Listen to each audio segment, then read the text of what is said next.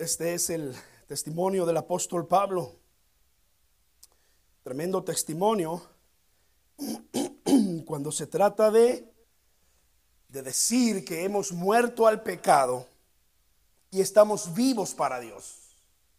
Y como lo dijo en su palabra, ah, como lo dijo en, su epístola a, a los Gálatas, con Cristo estoy juntamente crucificado y ya no vivo yo, mas vive Cristo en mí.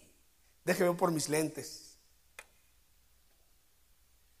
Y lo que ahora vivo en la carne, lo vivo en la fe del Hijo de Dios, el cual me amó y se entregó a sí mismo por mí.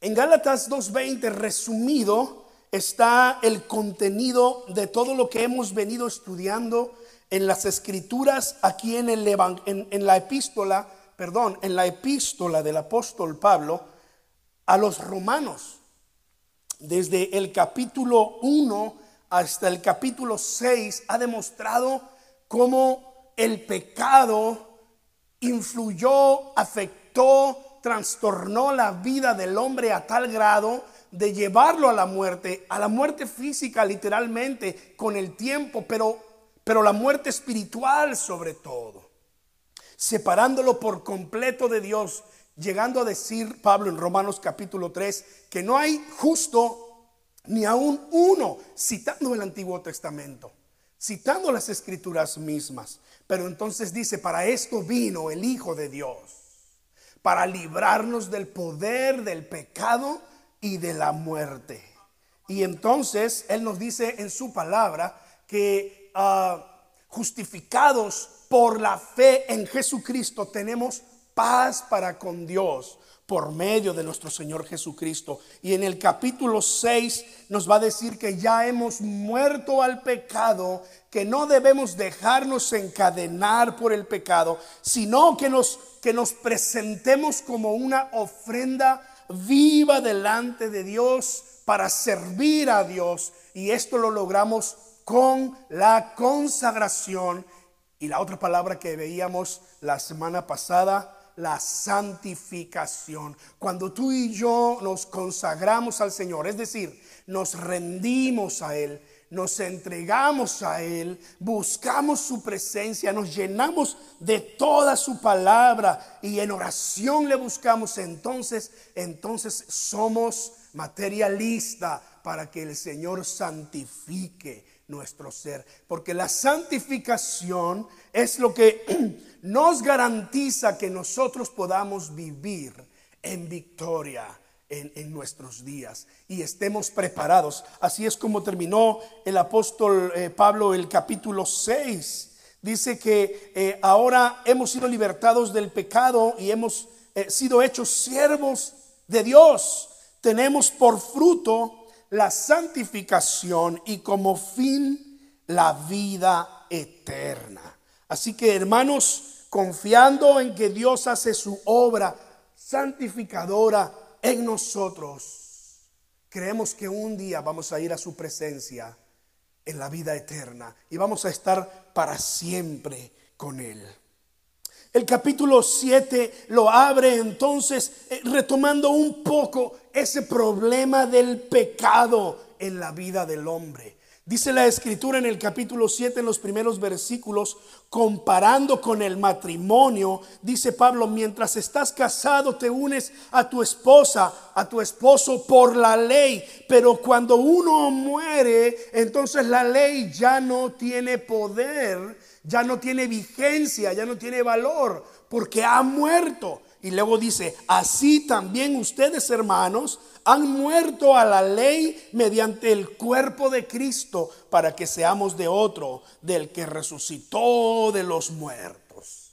Amén. Así que hemos muerto al, pecado y como es, hemos muerto al pecado y pertenecemos a Dios, entonces la ley la ley ya no tiene para nosotros ese poder que tenía. Dice entonces la escritura en el capítulo, mismo capítulo 7, versículo 7, ¿qué diremos pues? ¿Que la ley es pecado? Y Pablo va a aclarar y decir en ninguna manera. Recuerde que esta expresión se utiliza eh, eh, más de 20 veces en, en las escrituras aquí en el libro de los Romanos.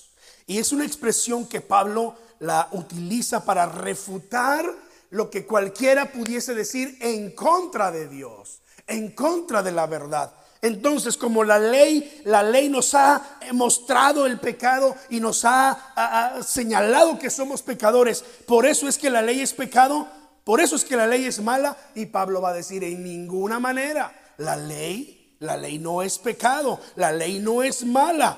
Es cierto, conocimos el pecado por la ley, porque si la ley no dijera que la codicia es pecado, entonces yo no supiera que la codicia es pecado. Mas el pecado, tomando ocasión por el mandamiento, produjo en mí toda codicia, porque sin ley el pecado está muerto. Y yo sin ley y vivía en un tiempo, pero venido el mandamiento, el pecado revivió y yo morí y hallé que el mismo mandamiento que era para vida, a mí me resultó para muerte, porque el pecado, tomando ocasión por el mandamiento, me engañó y por él me mató. De manera que la ley a la verdad es santa y el mandamiento es santo, justo y bueno. Luego lo que es bueno vino a ser muerte para mí en ninguna manera, sino que el pecado, para mostrarse pecado, produjo en mí la muerte por medio de lo que es bueno, a fin de que por el mandamiento el pecado llegase a ser sobremanera pecaminoso. Y Pablo está reconociendo aquí que la ley de Dios es buena, es justa, es, es santa, pero nos damos cuenta también que está reconociendo que el pecado tomó la ocasión de la ley, no solamente para mostrarnos lo que es pecado, pero para esclavizarnos al pecado. Entonces Pablo va a decir estas palabras, porque sabemos que la ley es espiritual, mas yo soy carnal, vendido al pecado, porque lo que hago no lo entiendo pues no hago lo que quiero, sino lo que aborrezco, eso hago. Y si lo que no quiero, esto hago, apruebo que la ley es buena. De manera que ya no soy yo quien hace aquello, sino el pecado que mora en mí. Y yo sé que en mí, esto es, en mi carne no mora el bien, porque el querer el bien está en mí, pero no el hacerlo. Porque no hago el bien que quiero, sino el mal que no quiero, eso hago. Y si hago lo que no quiero, ya no lo hago yo, sino el pecado que mora en mí. Así que queriendo yo hacer el bien, hallo este principio, esta ley, que el mal está en mí. Porque según el hombre interior, en mi espíritu, me deleito en la ley de Dios. Pero veo otra ley en mis miembros. Veo otra realidad, otro, otro principio que es real, que se revela contra la ley de mi mente y que me lleva cautivo a la ley del pecado que está en mis miembros. Miserable de mí, ¿quién me librará de este cuerpo de muerte? Te pido que ores conmigo por un momento. Oh bendito Señor, estamos ante tu palabra. Y la verdad es que estamos ante ante versículos, Señor, que han sido eh, no solamente discusión a lo largo de los siglos de la iglesia, pero también eh, mal interpretados y muchas veces mal entendidos. Ayúdanos a, a recibir lo que tu palabra quiere comunicarnos hoy por medio de tu espíritu. Ayúdame, Señor, a poder compartir con mis hermanos las verdades que tú me has mostrado en tu palabra durante esta semana, mi Dios. Y que tu palabra sea clara, pero sobre todo que nosotros, tus hijos, estemos eh, listos y dispuestos a rendirnos a ti y hacer tu voluntad. en el nombre de Jesús. Amén. Así es, estamos ante uno de los textos más eh, que tienen más dificultad para poder entenderse. Uno de los textos eh, de las epístolas del apóstol Pablo que, que más materia de estudio han dado a lo largo de los siglos. La discusión principal de los biblistas a lo largo del tiempo de la iglesia es eh, que si Pablo está aquí hablando de, su realidad en el tiempo presente o está hablando del pasado. Lo que nosotros podemos eh, discernir cuando leemos con calma del versículo 7 hasta el final, incluso eh, los primeros versículos del capítulo 8, es que Pablo está haciendo exactamente eso, está hablando de su pasado pero también empieza a hablar del presente y nos va a mostrar aquí una verdad que nosotros debemos estar conscientes. Pablo va a revelar un gran problema al que nos enfrentamos como creyentes, como hijos de Dios, justificados, redimidos, incluso santificados. Incluso cuando el Espíritu Santo ha hecho su obra en nosotros y está trabajando este problema real es, es realmente una situación que tenemos que tomar en cuenta. Pero Pablo va a cerrar esta enseñanza dándonos la respuesta, dándonos la solución.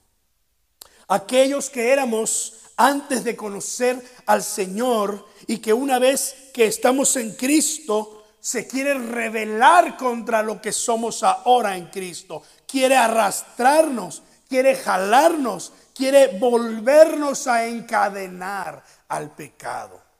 Si tomamos en cuenta el contexto de este capítulo 7, es decir, eh, el capítulo 5 y el capítulo 6, nos damos cuenta que esta es una gran verdad.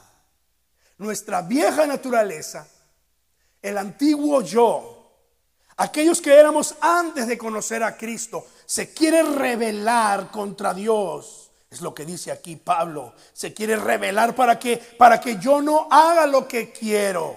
Hay una ley, hay un principio que encuentro en mi carne, en mis miembros, en mi cuerpo y esta ley me quiere arrastrar a encadenarme otra vez al pecado.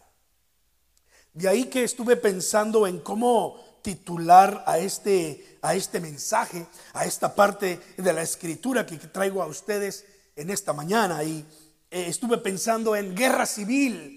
Dije, esto es como, como una guerra civil, una guerra eh, que es interna. Una parte de nuestra naturaleza se quiere rebelar contra Dios y llevarnos otra vez a la vida que teníamos antes en el pecado.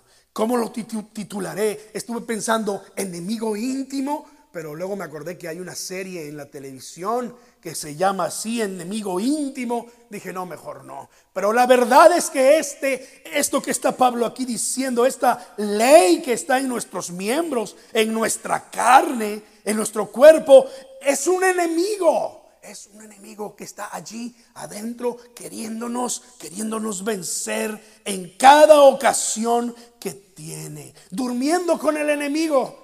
Me acordé que hay una película así, incluso hasta estuve leyendo un poco de qué, de qué se trataba. Ya la vi hace muchos años, no recuerdo los detalles, pero parece que es una esposa que era maltratada por el esposo y ella eh, eh, finge su muerte con tal de liberarse del esposo. Y claro, ya la sinopsis de la película no te dice más, ¿verdad?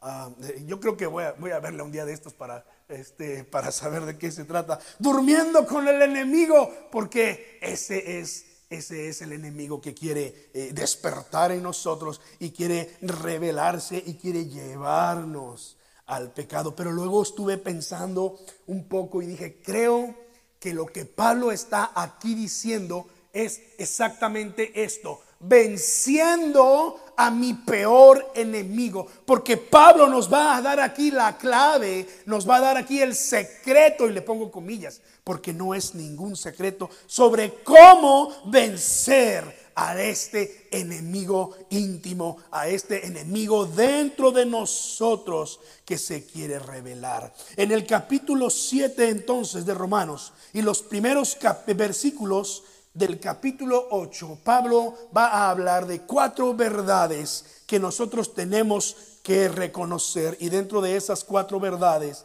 está la solución que él da de Dios. La número uno, reconocemos la lucha interna que hay en nosotros. El versículo 15 dice, porque lo que hago no lo entiendo, pues no hago lo que quiero, sino lo que aborrezco, eso hago. Y si lo que no quiero esto hago, apruebo que la ley es buena. De manera que ya no soy yo quien hace aquello, sino el pecado que mora en mí. Y yo sé que en mí, esto es en mi carne, no mora el bien, porque el querer el bien está en mí, pero no el hacerlo, porque no hago el bien que quiero, sino el mal que no quiero eso hago. Y si hago lo que no quiero, ya no lo hago yo, sino el pecado que mora en mí. Así que, queriendo yo hacer el bien, hallo esta ley, que el mal está en mí. Y no hay que malinterpretar las palabras del apóstol Pablo. Porque yo he escuchado enseñanzas dentro de la iglesia de personas que dicen, que Dios nos dice, que la Biblia dice, que Pablo enseñó, que en nosotros están esas dos naturalezas gobernándonos. Y esto no es lo que Pablo está diciendo. Pablo está reconociendo que sí, nuestro cuerpo, nuestros miembros, nuestro cuerpo físico como tal está vendido al pecado en el sentido de que tiene todavía las consecuencias del pecado. Recuerda, Dios le dijo a Adán y Eva, no comas de este árbol de la ciencia del bien y del mal, porque el día que tú comas de él, ciertamente morirás.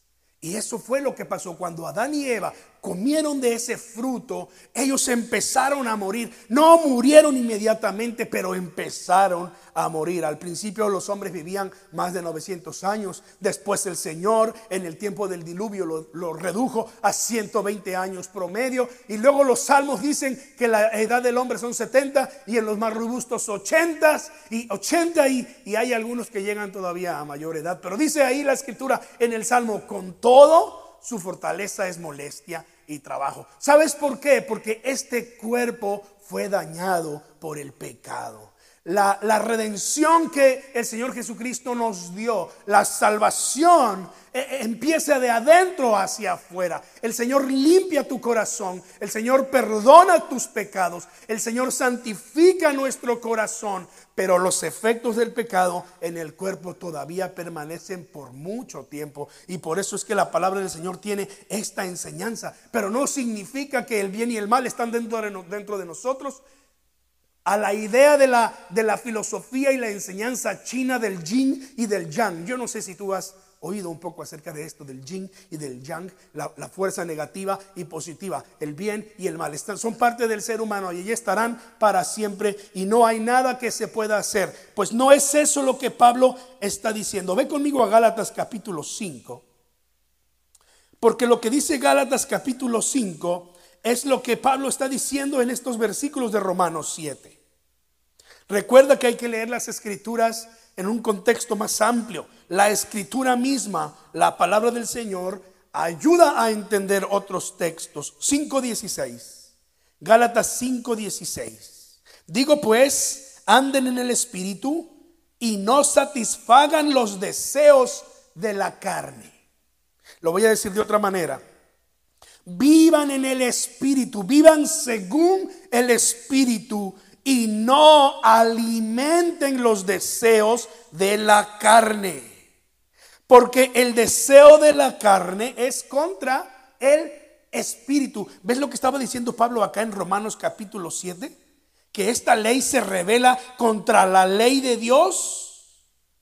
Que esta ley del cuerpo, de los miembros, eh, eh, se revela contra la mente y contra la ley de Dios y que lo quiere llevar cautivo al pecado otra vez. Pablo lo dice en el versículo 23, en el capítulo 7. Sigo leyendo aquí, porque el deseo de la carne es contra el espíritu. Ahora, em, quiero que empieces a notar esto. Gálatas, cada vez que menciona espíritu, está escrito con E mayúscula porque está hablando del Espíritu Santo que está dentro del creyente, que está en nosotros, que mora en nosotros. Anden en el Espíritu, no alimenten los deseos de la carne, porque los deseos de la carne son contra el Espíritu. Y el del Espíritu es contra la carne. Y estos se oponen entre sí para que no hagan lo que quieren hacer.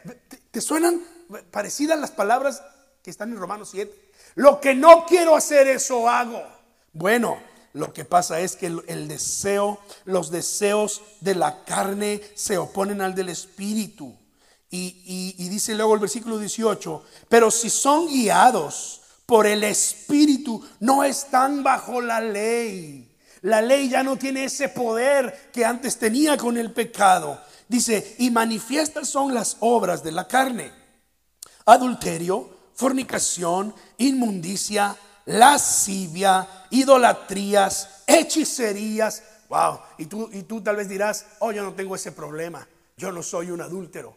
Oh, yo no soy un asesino. Oh, yo no soy este, eh, un, un, fornicario. Oh, yo no soy un idólatra. Oh, yo no soy un hechicero. Pero ¿qué tal esto otro? Enemistades, pleitos, celos, iras, contiendas, disensiones, herejías, envidias, homicidios, borracheras, orgías y cosas semejantes de a estas, acerca de las cuales os amonesto, dice Pablo, como ya les he dicho antes, que los que practican tales cosas no heredarán el reino de Dios.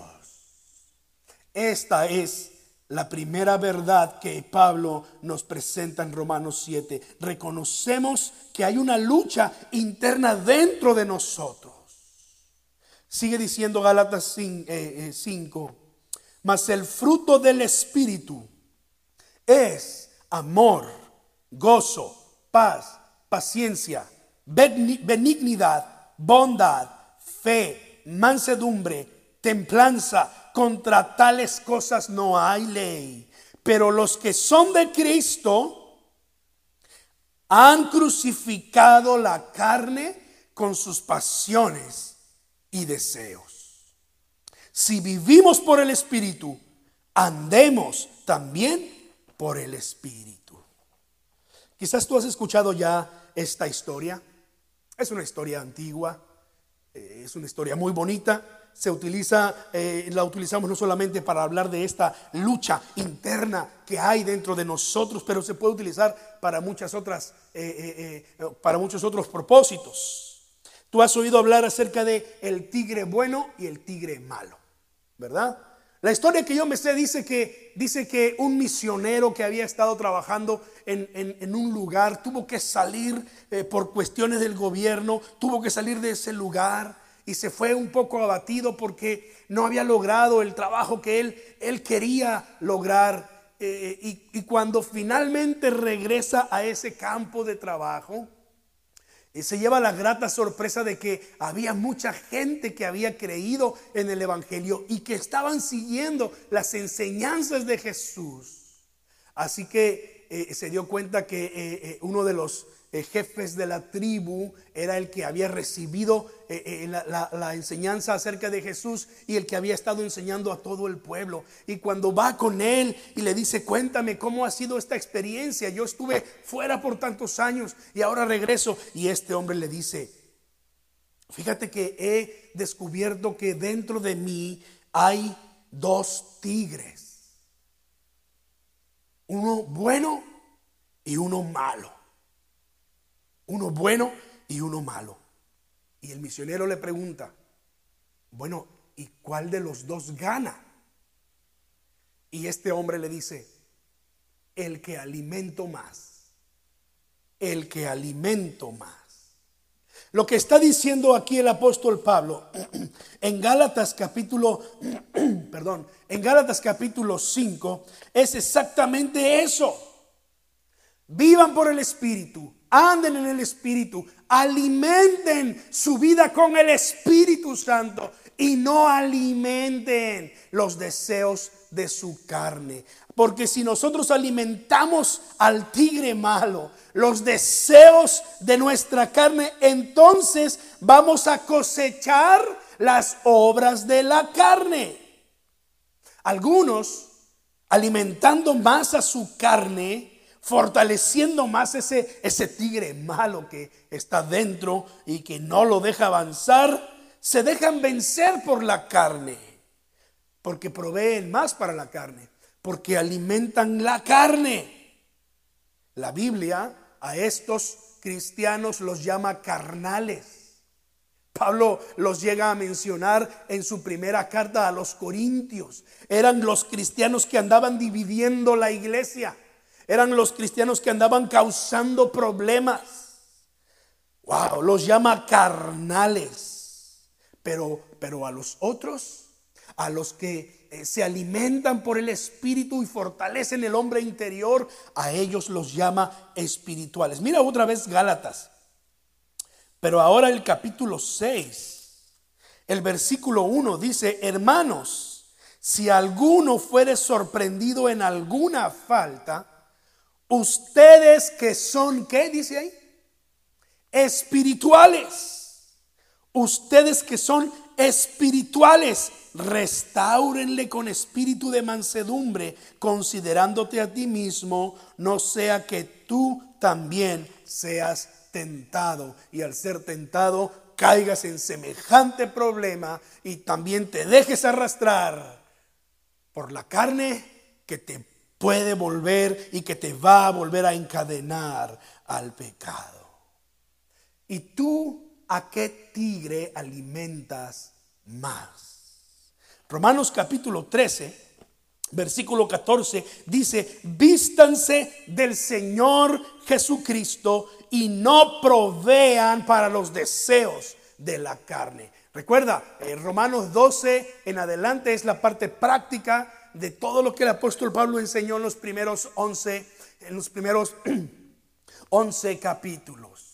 Así que allá en el capítulo 13, eh, versículo 14, le va a volver a decir a la iglesia, vístanse del Señor Jesucristo, no provean para los deseos de la carne, porque esta ley, este, esta realidad que está en la naturaleza humana, quisiera empoderarse para gobernar nuestra vida, pero no la vamos a dejar. ¿Cuántos pueden decir amén? Número dos, esta es la segunda verdad que Pablo encuentra, que Pablo comparte y que yo puedo encontrar en este capítulo 7. Reconocemos que así como hay una lucha interna de ese viejo hombre que se quiere revelar, reconocemos la necesidad de morir al viejo hombre.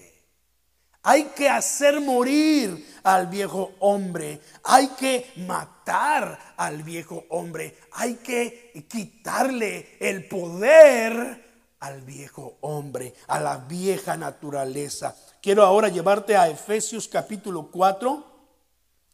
Vamos rápidamente a Efesios capítulo 4 y versículos 22 al 24 donde dice la palabra del Señor, en cuanto a la pasada manera de vivir, despójense del viejo hombre que está viciado conforme a los deseos engañosos y renuévense en el espíritu de su mente y vístanse del nuevo hombre creado según Dios en la justicia y santidad de la verdad. Misma verdad que está en Gálatas capítulo 5. Ve conmigo allá, Gálatas capítulo 5.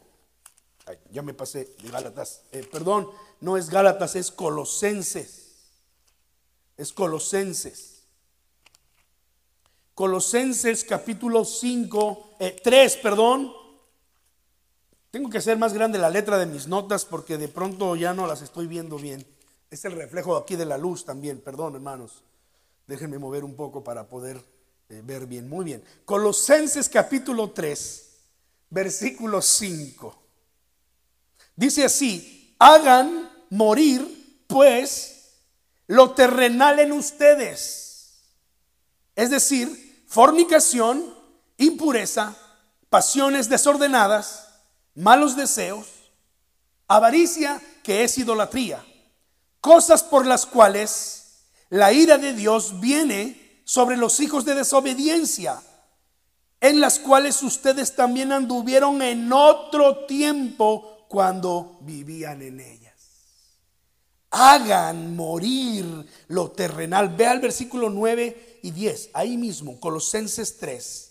9 y 10. Dice, no mientan los unos a los otros, habiéndose despojado de qué? Del viejo hombre con sus hechos y revestido del nuevo, el cual, se, eh, el cual conforme a la imagen del que lo creó, se va renovando hasta el conocimiento pleno. Ya no, te, ya no te dejes guiar por el viejo hombre, hazlo morir. Cuando el versículo 5 ahí en Colosenses 3 dice, haz morir lo terrenal en ti, lo que está diciendo es, tienes que hacer morir esas antiguas costumbres. Es decir, ya no alimentes esos, esos deseos de la carne sino empieza a alimentarte y sigue alimentándote del Espíritu, porque en la medida en que tú te alimentas eh, eh, del Espíritu, tu, tu viejo hombre, tu viejo yo, tu antigua vida, tu vieja naturaleza estará muriendo y muriendo. Esa fue la verdad que Pablo dijo a los Gálatas 2.20, versículo que citábamos al principio con Cristo estoy juntamente crucificado. Es lo que dijo. Es decir, yo, yo sigo a Cristo y Jesucristo dijo, el que quiera venir en pos de mí, niéguese a sí mismo, tome su cruz y sígame. ¿Y sabes a dónde fue Jesucristo con una cruz? Exactamente a morir. Y así también nosotros. Y Pablo dice, pues yo estoy juntamente crucificado con mi Señor Jesucristo. Es decir, ya no vivo yo, he muerto a mi viejo yo, he muerto al pecado. Ya no vivo yo, Cristo vive en mí.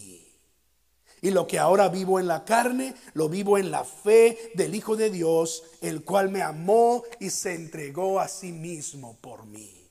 Ahora vivo en la fe del Hijo de Dios. Ahora yo quiero alimentarme del Espíritu, quiero fortalecer el hombre interior para que el hombre interior sea el que, el que reine, el que gobierne y yo pueda agradar a Dios en mi diario vivir. Esa consagración de la que hablábamos la semana pasada. Esa consagración mata al viejo hombre, lo debilita hasta dejarlo sin poder, hasta dejarlo sin fuerza. Pero no es suficiente hacer morir lo terrenal en nosotros. No es suficiente hacer morir la carnalidad. Esta es la tercera verdad de Romanos 7. Reconocemos la necesidad de fortalecer nuestro ser interior. El Espíritu Santo hace eso. Por eso Pablo va a insistir, ya no le ya no alimenten su carne, más bien vivan en el espíritu. Porque de esa manera no solamente vamos a terminar de hacer morir lo terrenal en nosotros, pero de esa manera vamos a garantizar la victoria en nuestras batallas. Mira lo que Pablo escribió en el capítulo 8. Ya él expresa en el 7:24, miserable de mí, ¿quién me librará de este cuerpo de muerte? Y yo terminé mi lectura del inicio del mensaje allí, pero el versículo 25 es revelador para nosotros. No abundo mucho porque ah, con ese punto voy a cerrar, con esos versículos voy a cerrar, pero allí el Señor, allí la palabra del Señor dice, Pablo exclamando este grito de victoria, Gracias doy a Dios por Jesucristo, Señor nuestro. Ahora mira Romanos 8, versículos 10 y 11. Romanos 8, versículo 10 y 11. Pero si Cristo está en ustedes, el cuerpo en verdad está qué? Muerto a causa del pecado, mas el espíritu vive a causa de la justicia. Y si el espíritu, ahora aquí en, en el versículo 10, el espíritu está con E minúscula. Para los buenos lectores de la Biblia se van a dar cuenta que está con E minúscula, porque habla de tu hombre interior, habla de tu espíritu. El hombre en esencia es cuerpo, alma y espíritu. El cuerpo es, es, tu parte física, tu parte tangible, que es lo que te permite levantarte y moverte. Tu alma tiene más que ver con tu mente, con tu razonamiento, con tu capacidad de, no solamente de entendimiento, pero tu, capaz, tu capacidad de decisión, tu capacidad de ejercer tu voluntad. Mente, eh, eh, cuerpo, alma o mente y espíritu. El espíritu es esa parte inmaterial que puso Dios en la naturaleza humana. Es la forma en cómo Dios se comunicaba con su creación, eh, con, el hombre y la mujer. Mas cuando ellos le fallaron a Dios, el espíritu murió. Y ellos perdieron esa capacidad de poder conocer y acercarse a Dios hasta que Dios obró en la vida de ellos. Hasta que Dios nos proveyó a Jesucristo y entonces el espíritu pudo vivir. Por eso el versículo el versículo 10 dice, "En Cristo, eh, si Cristo está en ustedes, el cuerpo en verdad está muerto a causa del pecado, mas tu espíritu vive a causa de la justicia." Y luego el versículo 11, "Y si el espíritu y nota que ahora espíritu está con E mayúscula, porque está hablando del Espíritu Santo. Y si el espíritu de aquel que levantó de los muertos a Jesús mora en ustedes, el que levantó de los muertos a Cristo Jesús, vivificará también sus cuerpos mortales por su espíritu que mora en ustedes. ¡Uh! ¡Wow! Esto sí es una buena promesa. En medio de la batalla contra la carne, Pablo ha clamado eh, eh, de dolor diciendo, miserable de mí, ¿quién me librará de este cuerpo de muerte? Inmediatamente la respuesta viene en el siguiente versículo, pues gracias doy a Dios por Jesucristo Señor nuestro. Porque el Señor Jesucristo hizo posible que nuestro espíritu viviera. Y a través de la promesa de su Espíritu Santo por la obra de santificación que Él hace en nuestra vida, en nuestro corazón, hoy nosotros podemos vivir para Él. Hoy nosotros podemos fortalecer nuestro hombre interior, nuestro ser interior. Gracias doy a Dios. El capítulo 8, versículo 2, ahí en Romanos nos va a decir que la ley del Espíritu de vida, del Espíritu Santo, nos ha librado ya de la ley del pecado y de la muerte. Y luego en el versículo 3 dice que Dios condenó al pecado en su carne por medio de la muerte de Jesucristo. Y luego en el versículo 4 dice, esto es los que no viven conforme a la carne, sino conforme al Espíritu para luego cerrar con los versículos 9 al 11. Wow, esto, esto es revelador, hermanos. Mas ustedes no viven según la carne, sino según el Espíritu. Si es que el Espíritu de Dios mora en ustedes. Y si alguno no tiene el Espíritu de Cristo, no es de Él. Y si no estás en Cristo, entonces aún estás en tus pecados, aún estás atado a tus pecados y el viejo hombre, el tigre malo, tiene todo el poder en tu ser. De tal manera que aunque tú quieras hacer las cosas buenas, no, no vas a tener buenos resultados. Necesitas un poder sobrenatural, el poder de Dios. Aleluya. Nota el énfasis que leímos allí en el versículo 11 en Romanos 8. Y si el espíritu de aquel que levantó de los muertos a Jesús mora en ustedes, el que levantó de los muertos a Cristo Jesús, y mira la palabra que aparece allí, vivificará también sus cuerpos mortales. Uh, wow. Mira, cuando la Biblia dice hagan morir lo terrenal en ustedes allá en, allá en, en Gálatas y en Colosenses, no se está refiriendo a que dejemos de ser seres humanos, a que perdamos lo que es esencial al ser humano. Lo que nos está diciendo es que es que esa tendencia del cuerpo, de la carne a esclavizarnos al pecado otra vez, debe morir lo suficiente como para que no reine. Es lo que dice el texto, no reine el pecado en tu cuerpo mortal. Más bien da, lugar a que el poder del Espíritu Santo vivifique tu cuerpo mortal. Este cuerpo mío, el cuerpo físico, en mi propia fuerza, en mis esfuerzos, no llegará lejos. Pero en el poder de Dios, en el poder de su Espíritu Santo, hermanos, Él hará en mí lo que yo no puedo hacer por mí mismo. El Espíritu Santo, santificando nuestra vida, le da vida a nuestro cuerpo mortal, a lo humano, lo llena de poder para sujetarse a los deseos de Dios a los deseos del Espíritu y entonces vivir en victoria cada día, para ir de gloria en gloria, como dice la Escritura, para ir de triunfo en triunfo. Y esta es la cuarta verdad que Pablo eh, nos presenta y termino con esto. El capítulo 8 de Romanos, versículo 1 dice, ahora pues, Mira, ya ha hablado acerca de la lucha interna que tenemos. Ha reconocido que este cuerpo, por naturaleza, por causa del pecado, todavía tiene esa tendencia a, arrastrarnos hacia, hacia lo humano bajamente, a lo, a lo pecaminoso. Ya Pablo ha reconocido que hay que hacerlo morir.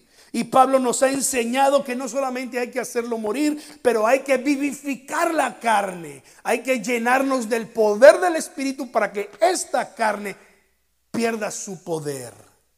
Después de decir estas verdades, dice, ahora pues, ninguna condenación hay para los que están en Cristo Jesús. Los que no andan conforme a la carne, sino conforme al Espíritu.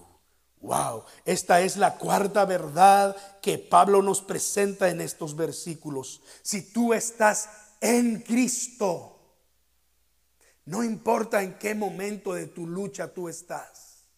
Si tú estás en Cristo, no importa qué tan dura sea esa batalla interior. No importa qué tan cruenta sea eh, eh, eh, esa batalla que tienes para vencer a tu enemigo interior. Si tú estás en Cristo, dice la escritura, ya no hay condenación.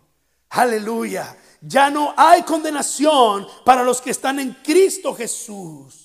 Esta exclamación de Pablo eh, responde también a lo que él decía anteriormente, miserable de mí, ¿quién me librará de este cuerpo de muerte? ¿Quién me librará de, de esta carne tan débil? Pues gracias sean dadas a Dios por medio de nuestro Señor Jesucristo, porque los que ahora están en Cristo no hay para ellos ninguna condenación. Gloria a Dios. Gracias Señor, porque tú nos dices que en ti, cuando estamos ahora en ti, ya no estamos en condenación. Aunque estamos atados a una naturaleza humana débil y que la lucha es cruenta, es constante, incluso en ocasiones hemos hasta llegado a experimentar ciertas derrotas. La Biblia dice, si estás en Cristo, ya no hay condenación. ya no hay condenación. Gracias Señor, porque esta declaración de tu palabra me llena de gozo y esperanza, porque en Cristo yo soy justificado, redimido, aceptado y adoptado como tu Hijo y además santificado por tu Espíritu Santo. Wow. Quiero que vean la progresión de estos versículos. El conflicto que está eh, mostrado en el capítulo 7 ya decíamos, se libra entre los deseos de mi espíritu y los deseos de mi carne. Mientras que al principio del capítulo 8 el conflicto ya no se va a mostrar entre los deseos de mi mente para honrar a Dios y los deseos de mi carne, sino se va a centrar entre el, en el conflicto entre el Espíritu Santo y la carne. ¿Por, qué no pones eh, eh, eh, un poquito más en la lectura aquí en el capítulo 8? Porque la ley del Espíritu de vida en Cristo Jesús me ha librado de la ley del pecado y de la muerte. Porque lo que era imposible para la ley, por cuanto era débil por la carne, Dios enviando a su Hijo en semejanza de carne de pecado y a causa del pecado, condenó al pecado en la carne para que la justicia de la ley se cumpliese en nosotros, que no andamos conforme a la carne, sino conforme al Espíritu. Porque los que son de la carne piensan en las cosas de la carne, pero los que son del Espíritu en las cosas del Espíritu. Porque el ocuparse de la carne es muerte, pero el ocuparse del Espíritu es vida y paz por cuanto los designios de la carne son enemistad contra Dios, porque no se sujetan a la ley de Dios ni tampoco pueden. Y los que viven según la carne no pueden agradar a Dios. Mas ustedes no viven según la carne, sino según el Espíritu de Dios. Si es que el Espíritu de Dios mora en ustedes. ¿Notaron, notaron esa diferencia? Capítulo 7 habla de, la lucha interna entre mi espíritu y mi carne. Pero capítulo 8 habla de la lucha entre mi carne y el espíritu de Dios. Uh, es la misma lucha. Pero en el capítulo 8 ya no soy yo el que pelea. En el capítulo 7 decimos queremos, pero no podemos. Pero en el capítulo 8 decimos nosotros no podemos, pero el Espíritu sí puede. Y Él nos da su poder y su presencia para vivir agradando a Dios en todo tiempo. Esto es, el Espíritu Santo toma nuestra lucha y la hace suya. Eso es cuando decimos exactamente, cuando nos referimos al decir que es Dios el que pelea nuestras batallas. No hay ninguna condenación para los que están en Cristo Jesús. Pero el versículo no termina allí. El versículo 1 termina diciendo, esto es, los que no andan conforme a la carne, sino conforme al Espíritu. Debo terminar este mensaje llamándonos a todos a vivir en el Espíritu. Amén. Quiero invitarte a que te consagres al Señor. Quiero invitarte a que te llenes de la presencia del Señor. Y que llenándote de la presencia de Dios tú puedas experimentar el poder del Espíritu Santo obrando en tu vida para hacer morir al viejo yo para que su poder vivifique nuestros cuerpos mortales, para que nos infunda el poder que necesitamos.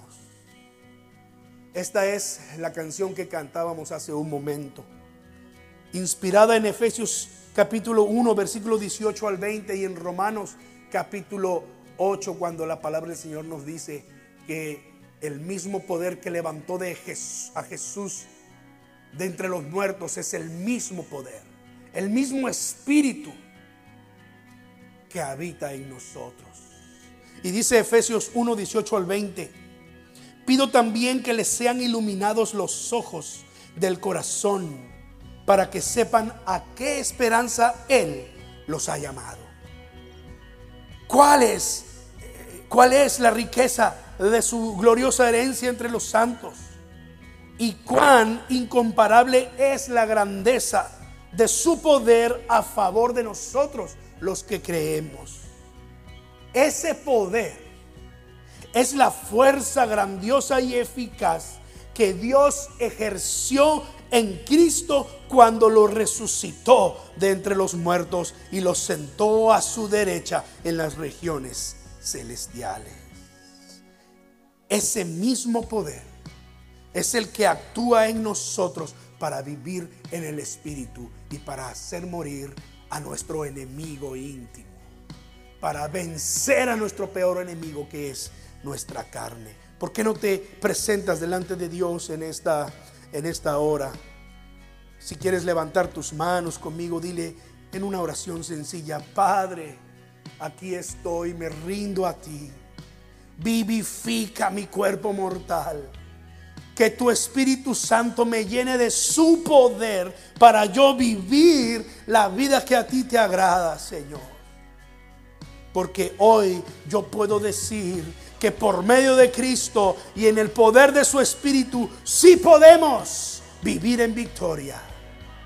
Oh Señor, y que de esa manera podamos reflejar a este mundo que tú eres Dios cuando extendamos, Señor, nuestros brazos de amor, de misericordia.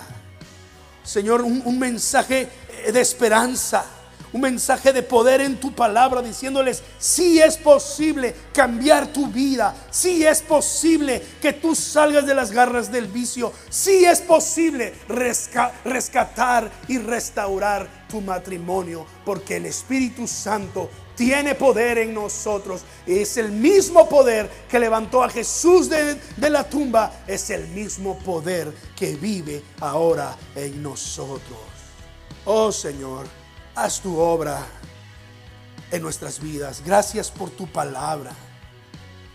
Padre, que cada uno de nosotros podamos responder a tu palabra en el nombre de nuestro Señor Jesucristo.